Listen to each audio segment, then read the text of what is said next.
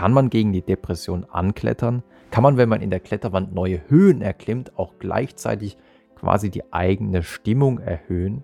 Ich weiß, es klingt auf den ersten Blick mal wieder sehr merkwürdig, ähnlich merkwürdig wie die Behandlung von Depressionen durch Botox, worüber wir auch schon gesprochen haben.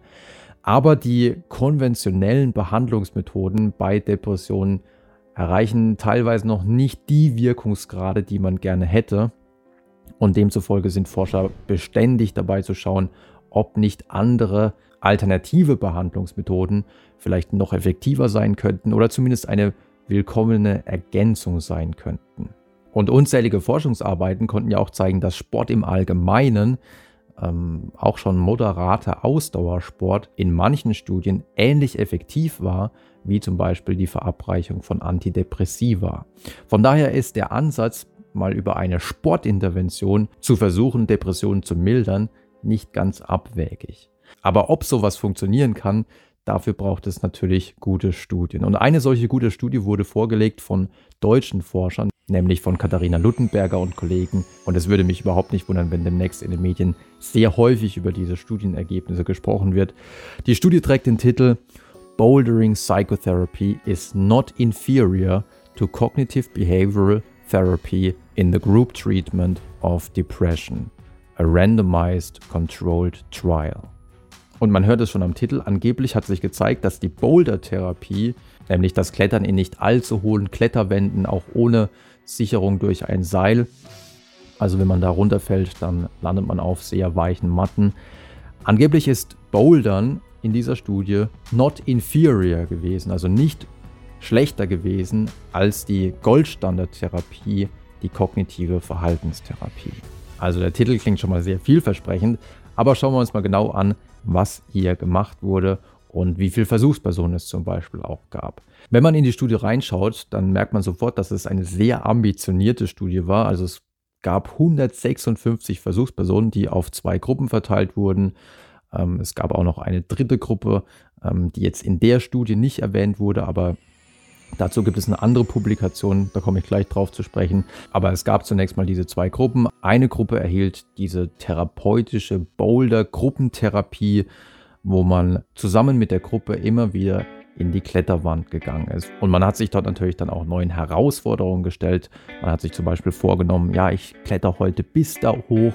Und diese Zielsetzungen, aber auch natürlich ähm, auftretende Misserfolge konnten dann mit dem Therapeuten besprochen werden. Teilweise gab es auch wirklich ähm, Angstkonfrontationen, wo man zum Beispiel dann äh, mit verbundenen Augen in die Kletterwand reingehen sollte. Und wenn man das natürlich dann auch geschafft hat, was man sich zuvor überhaupt nicht zugetraut hat, dann kann man sich vorstellen, dass das natürlich einen Boost in der Selbstwirksamkeit gibt. Und das ist natürlich etwas, wovon Depressive extrem profitieren können. Zum anderen gab es aber auch zum Beginn Achtsamkeitsübungen, wo man sich darauf konzentrieren sollte, wieder ins Hier und Jetzt zu kommen. Und ich denke, an der Stelle merkt man schon, dass es nicht ganz normales Bouldern war, sondern wirklich eine Art Boulder-Therapie. Und diese Boulder-Therapie wurde verglichen, wie gesagt, mit der kognitiven Verhaltenstherapie, einer Gruppen- kognitiven Verhaltenstherapie, da kann man an der Stelle schon mal einschränkend sagen, dass die in der Regel nicht ganz so effektiv ist wie eine Einzeltherapie. Aber in dieser kognitiven Verhaltenstherapie wurden Standardsachen gelehrt, wie zum Beispiel auch die progressive Muskelentspannung, aber auch das, was die kognitive Verhaltenstherapie vor allem ausmacht, nämlich zu lernen, dass nicht das Ereignis selbst die Emotion auslöst, sondern unsere Bewertung des Ereignisses. Also wenn man zum Beispiel seinen Job verliert, dann muss es nicht zwingend dazu führen, dass man ähm, über Jahre in die Depression verfällt, weil man könnte es ja auch so bewerten und manch einem gelingt es auch, dass man sagt, boah, endlich habe ich die Möglichkeit, neue Herausforderungen anzugehen.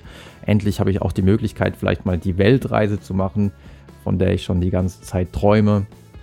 Oder ähnliches kann auch bei einer Beziehung, die in die Brüche gegangen ist, ähm, eintreten. Also natürlich kann man das so bewerten, dass man sagt, ah, ich werde nie wieder so einen Menschen finden und ähm, ich werde jetzt allein sterben. Und aber jemand anders könnte es auch so bewerten, dass er sagt, ah, in dieser Beziehung gab es sowieso so viele Probleme und irgendwie dieses Beziehungsding ist sowieso nichts für mich, dann fühle ich mich zu sehr äh, eingeengt und endlich jetzt mal nicht in einer Beziehung zu sein, das bietet mir so viele Freiheiten und Möglichkeiten. Eigentlich bin ich auch froh, jetzt endlich wieder frei zu sein. Und somit kann das gleiche Ereignis, nämlich der Jobverlust oder das Ende einer Beziehung, kann komplett unterschiedlich bewertet werden und die Emotionen, die sich dann daraus ergeben und auch die Handlungen, die sich daraus ergeben, können kaum unterschiedlicher sein. Also solche Dinge, die Bedeutung der kognitiven Bewertung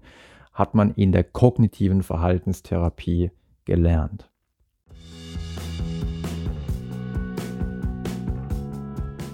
Und was war jetzt das Ergebnis dieser Vergleichsstudie? Nach zehn Wochen Behandlung, nach denen man entweder einmal in der Woche zwei Stunden Boulder-Therapie bekommen hatte oder zwei Stunden in der Woche kognitive Verhaltenstherapie oder, und jetzt wird es spannend, es gab nämlich noch eine dritte Gruppe, über die in dieser Studie nicht gesprochen wurde, aber in einer anderen Publikation gesprochen wurde. Es gab nämlich noch eine weitere Sportgruppe, die hat zehn Wochen lang jeweils dreimal 20 Minuten in der Woche, also insgesamt eine Stunde pro Woche, einfach unterschiedliche Sportübungen machen sollen. Den hat man eine DVD gegeben und hat gesagt, ja, macht mal diese Übungen. Es waren ungefähr die gleichen Muskelgruppen, die auch beim Klettern trainiert werden, die da trainiert wurden.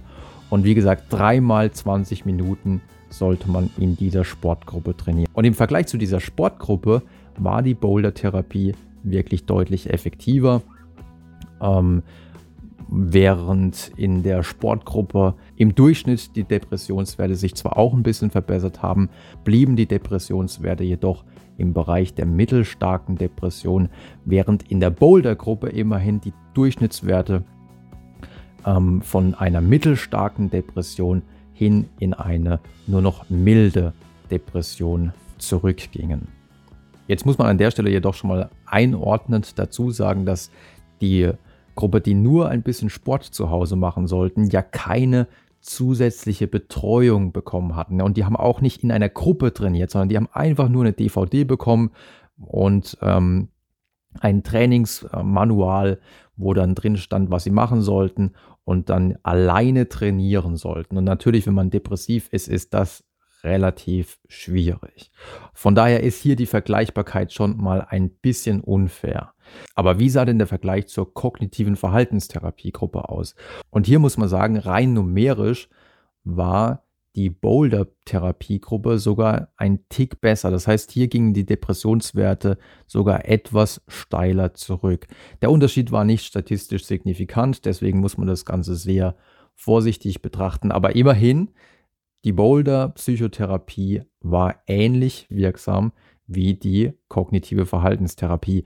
Wohlgemerkt kognitive Verhaltenstherapie in Gruppenform. Also wenn ihr ähm, an Depressionen leidet und einen Therapeuten aufsucht, dann landet ihr ja in der Regel in Einzelsitzungen. Und wie gesagt, das ist etwas effektiver als Gruppensitzungen. Also diese ersten Studienergebnisse aus wirklich ambitionierten Studien mit vielen Versuchspersonen sprechen durchaus dafür, dass die Boulder-Therapie durchaus eine vielversprechende Alternative sein könnte oder eine Ergänzung sein könnte. Und die zugrunde liegenden Wirkmechanismen könnten natürlich sein, zum einen, dass man sich überhaupt sportlich betätigt. Dadurch baut man natürlich auch Muskeln auf, der eigene Körper wird ein bisschen robuster, man fühlt sich auch wieder mehr im eigenen Körper, weil ähm, die Gefühlslosigkeit ist ja auch häufig ein Problem bei Depressionen. Und zum anderen ist es natürlich auch so, dass Bouldern eine Sportart ist. Natürlich müsste man schauen, wie es dann jetzt mit anderen Sportarten ist, aber Bouldern ist sicherlich eine Sportart, wo sich viele im ersten Moment sehr wenig zutrauen. Also wo sie vielleicht denken, ah nee, das kriege ich wahrscheinlich gar nicht hin. Und insofern ist man bei dieser Sportart wahrscheinlich häufig überrascht und vor allem auch positiv überrascht, dass man doch mehr hinbekommt, als man ursprünglich dachte. Und das ist natürlich eine sehr wertvolle Erfahrung für Menschen, die an Depressionen leiden.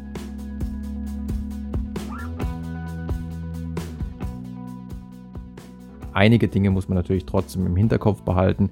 Erstens könnte es Selektionseffekte gegeben haben, weil sich zu dieser Studie vielleicht auch eher Menschen gemeldet haben, die sowieso ein bisschen mehr Interesse haben, ähm, mal Bouldern auszuprobieren und von daher war hier vielleicht die Motivation etwas größer. Das zweite, was man beachten muss, ist natürlich, dass hier in einer Gruppe unter in der Regel Aufsicht von Psychologen trainiert wurde. Auch das ist natürlich ganz anders, wenn ihr irgendwo alleine euch anmeldet und anfangt zu bouldern, dann fehlt dann natürlich schon auch die soziale Unterstützung. Und wie gesagt, diese Boulder-Therapie hatte auch noch andere Elemente, wie zum Beispiel Achtsamkeitsübungen, dass man nochmal ins Hier und Jetzt gedanklich einkehren sollte. Und man weiß aus vielen Studien, dass allein solche Übungen auch schon einen guten Effekt haben können. Das heißt, es ist noch nicht so ganz klar, worauf die Effekte in dieser Studie letztlich zu führen sind. Ist es das Training in der Gruppe? Ist es wirklich das Bouldern selbst oder könnte auch in anderen Sportarten ein ähnlicher Effekt auftreten, wovon ich absolut ausgehen würde? Oder waren die Versuchspersonen, die sich für diese Boulder-Therapie-Studie gemeldet haben, einfach besonders motiviert und daher besonders begeisterungsfähig? Nichtsdestotrotz sind die Ergebnisse wirklich sehr interessant und es lohnt sich wirklich, solche alternativen Therapieansätze noch weiter zu verfolgen. Das soll es für heute gewesen sein. Wenn ihr noch mehr über evidenzbasierte Therapiemöglichkeiten bei Angst und Depression erfahren wollt, dann schaut natürlich auch gerne mal auf der Webseite vorbei oder schaut in die Bücher rein. Ansonsten sehen wir uns gerne beim nächsten Mal wieder.